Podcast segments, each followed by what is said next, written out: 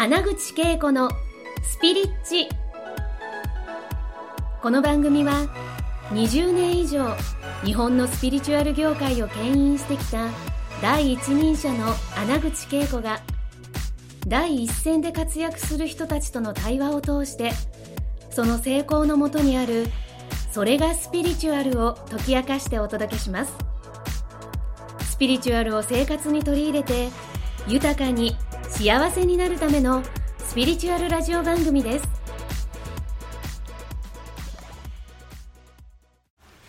はい、皆さん、こんにちは。今日のゲストは、もう本当にね、あの、めっちゃフットワークが軽くて、どこにいてもですね、もうすぐ見つかって、そしてもう顔見ただけで、なんかね、楽しくなってくる人なんですね。で、その名は、荒井義和さんで、はい、えっとね、魂のはいソウルコーチって言っていいんですか、あそうですね。魂コーチって言ってるんですけど、ソウルコーチとも書いてます、ね。はい。ソウルコーチであり、はい。ソウルコーチ、コーチ、アカデミーの、まあ、校長ですよね。はいあそうですねはい。あの、はそれを広めていらっしゃるんですが、本当にどこに行ってもいるよね。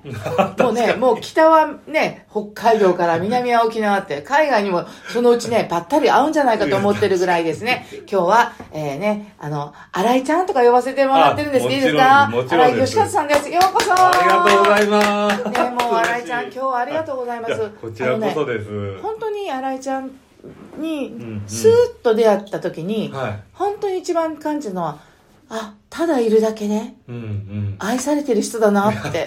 まあ嬉しい。本当に感性が豊かでめっちゃ直感的で,、はい。でねなんかそのあたりきっとね皆さんに言葉音玉を聞いていただいたりとかねあの今日は第1回目ですので、あはい。スピリッチのねゲストとしてあのえー新井ちゃんがどんな人かっていうのをね、はいちょっと皆さんにご紹介いただきながら、ちょっとたたまにツッコミ質問させていただこうと思いますので。だいぶ突っ込まれそうですけど、いやいやいやよろしくお願いします。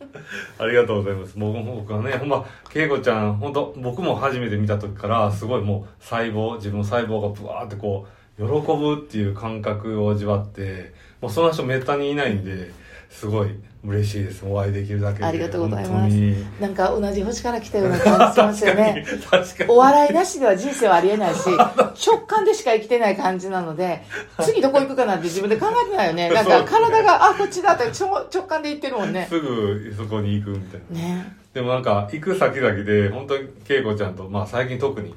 お会いするし、うん恵子さんのねパーティーでも本当にまあそこにも宇宙人がたくさんいっぱいいるんですよ。はい。ものすごい居心地よくて、え本当にあの嬉しい限りですねはい、ねはいまあ僕あの、まあ、ソウルコーチって言ってまああのコーチっていう名前つけてるんですけどあの本当にやってることはこう魂。はい。相手のこの魂にまあつなげて、まあ、意識をこうつながせてもらって相手の魂から直接声をその口をなんていうんですかねまあイタコンみたいなチャネリングして結局、あフィードバッのクする、結はい。局めっちゃスピリチュアルなんですよね。そうなんですよ。あの、簡単に言うといね。いたこなんですよ。あの、いたこですよね。いやほんまにそうなんですなんかあんまりあの、それはこ、あの、もともと、はい。あの、子供の頃からそんな感じ、感受性が強くて、あ。こう、すぐに受け取ってしまうっていうか、いろんな情報を。確かまあでもたあのちっちゃい頃からすごい繊細で繊細ね。あの本当にこう人の感覚っていうかまあもちろんそのなんていうんですかね思ってることとかも感じやすいからだから結構人見知りだったり、うん。まああのババスあの、まあ、親も結構人見しなんていうかシャイやったんですけどへおとお父さんとあのバスに乗ったりとかした時に、うんうん。あのこう降りる時にボタンを押すじゃないですか、はい。あのボタンを押したらこう人にいっぱい見られるからもうそれが恥ずかしくて。ええ。今じゃ考えられない。嘘みたい、どこにでも新しい人に出会い に、なんていうか、普通になんか仲良しになれるように変わりましたよね。確かでにもともとそんな、その、そうですね。正しい感受性の強いはい自分が、はい。どのあたりで人生がこう変わっていったんですか？ああでも結構そう、まあ、遅くて、うん。まあ、僕さらあの、まあ、サラリーマン30代後半までやってたんですけどよくやってたよね。よくつ、よく、よく勤まって、口、く、首にならなかったよね。いやいやほとんどもうクビになりまくって あのあ、そうか。サラリーマンしてたけど、あの、結構 A という会社、B という会社、クビになっては次に行けみたいな。はい、転職したりとか まあやっぱ合わないのもでうそうですよね。そうですもう定時刻に行くっていう時点でうんきつい、無理よね。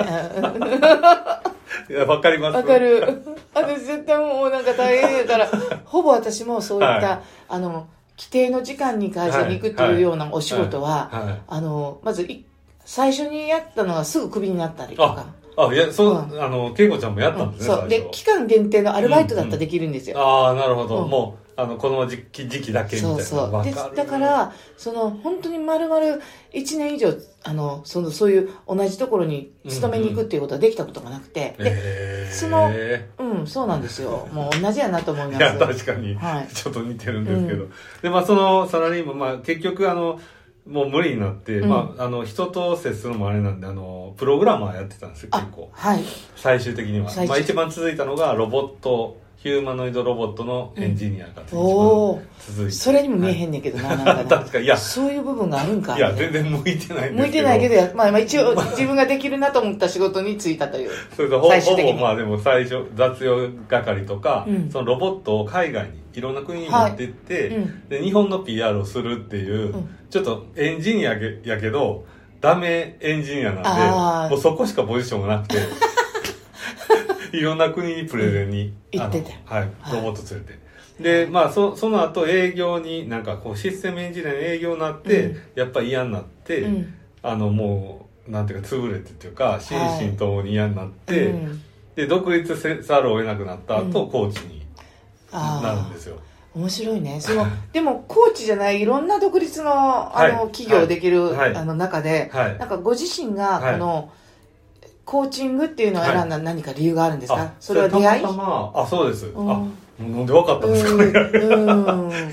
すごい。いやいやいやいや。いや出会い。です、うん。でもう20あ僕あの20代はほとんどそのやさぐれて、まあ、30代サラリーマンやったんですけど、まあ、20あの前半で結構震災があったりとかして、うんで、まあ、やさぐれて20代ほとんどそのフリーターっていうか、うん。うん。あのプータローとかフリーターやってたんですよ、うんでそこであの深深夜うん。郵便局で勤めてた時に、うん。すごいやばいなんかもうグズグズのおっさんがいたんですよ。はい。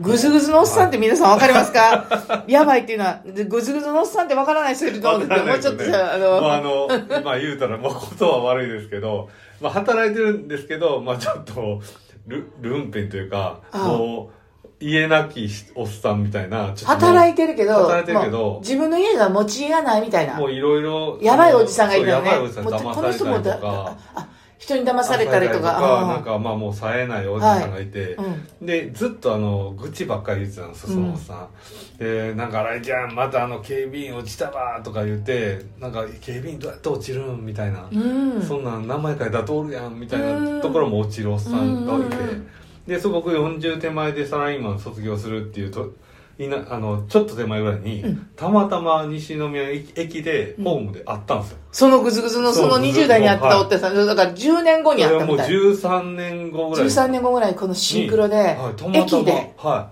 い。でもあまりにもみなみなりが成功者のみなりで。すごいね。あ、あでもうでも顔はそのおっさんなんですよ、あ。うんうん。だから一瞬見間違えたかと思うよね。でもこの、そうででも完全にこのおっさんやから、うん。え？もう気になるじゃないですか。気になる。でまダメ間違ってもいいから声かけようと思って、もしかしてそのあの時の？何々さんですか?」って聞いたんですよ、そしたら振り返って「おう新井ちゃん」とか声もダミ声からなんかうちょっとあのハイトーンな声に変わってて。は「久しぶり!」とか声かけられい。てえ「え？なんでこんなすごなんかお金持ちのねえ。、うん。ものすごいビシッなんか高そうな服着て、うんうんどうなったんですか?」ってうん聞いたら「いや俺マネーコーチやってんねん」とかって言って。ああ、マネーコーチの創始者知ってるわ。大谷さんっていう人で。え 私知り合いで一緒に仕事したことあるのよ。うんそうなん。へえ、すごい。マネーコーチになったんです、彼はー。いやそのマネーコーチになったって言われて、うでもなんコーチって初めて聞いたんですよ、うん。そのサラリーマンやったんで、うん。うん。わからないじゃないですか、しかもその時別に流行そんなにいなかったし、はい。マネーコーチって何？ってとにかくその変化が知りたくて、うん。じゃあ一回受けてみるセッションとか言われて。はい。あいやなんかセッションってなんかわからんけどすごいね。うんうん。受けます。受けますって。あの受けさせてってなって、でじゃあノボテル甲子園っていうなんかホテルのラウンはいジに、。はい。あの何日に来て？来て？って言って。でちょっと怖恐る恐る行行っったんですて？そしたらあのーまあマネーの話はそんなに展開しなかったけどいろいろ質問されて、自分のことがすごい分かったというか、初めてその自分にフォーカスされてはいはい。質問を通して自分のことが理解できるようになった。そうですそうです、はい。はい。なんかもう分かったのはとにかく自分のあ今世は諦めててで自分の個性とかも、うん。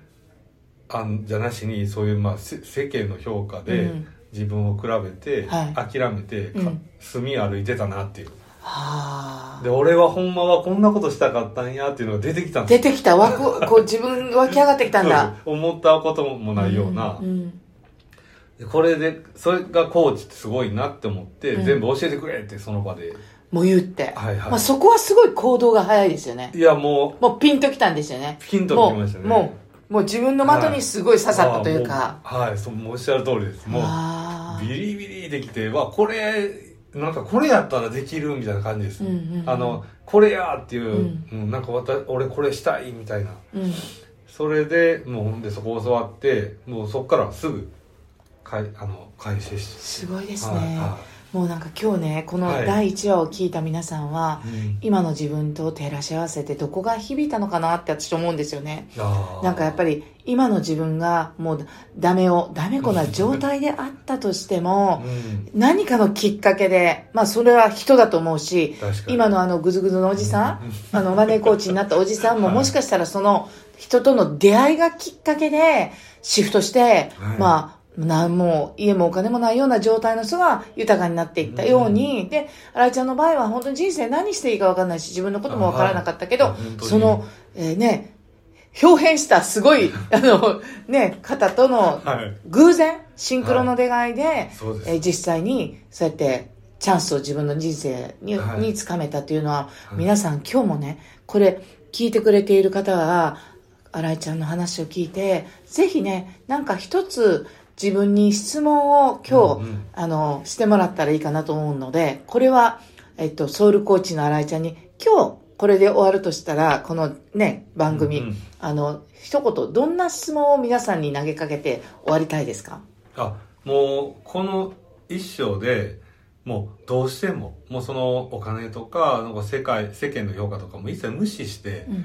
どうしてもこの一生でどうしてもやりたいっていうことを思い浮かべてほしいです。はい、それが思い浮かべてきてくださいね。それは何か、ぜひね、楽しみにしてます。で、また、次回はね、さらにね、その、新井ちゃんの、その、コーチング人生が始まって、どんなことが起きたかとか、ちょっとね、新井ちゃんの人生の、なんかこの、ビフォーアフターのあたりを聞きながら話を聞いてもらってまた皆さんのですね、日々のなんか生きるなんか勇気とか可能性というものをなんか開いていただきたいなと思いますので、次回もよろしくお願いします。よろしくお願いしますありがとうございました。ありがとうそしてですね、あの、このリンク貼っているって、あの、受け取っている皆さんにはですね、あの、実際に新井ちゃんの活動とかね、あの、見れるところ、インスタもね、なんかね、すごいね、元気にね出ることをやってるので、インスタのアカウントとか貼り付けたりしておきますので、ぜひね、新井ちゃんのインスタもご覧くださいね。はい。新井ちゃん今日もありがとうございました。では、またた来週月曜日よろしくお願いします。ますウェーイもう楽しすぎる。皆さんありがとうございます。ありがとうございます今回の放送はいかがでしたか？穴口恵子に聞いてみたいことや感想がありましたらぜひ公式ホームページよりお送りください www.keikoanaguchi.com またはインターネットで穴口恵子と検索ください。それでは次回もお楽しみに。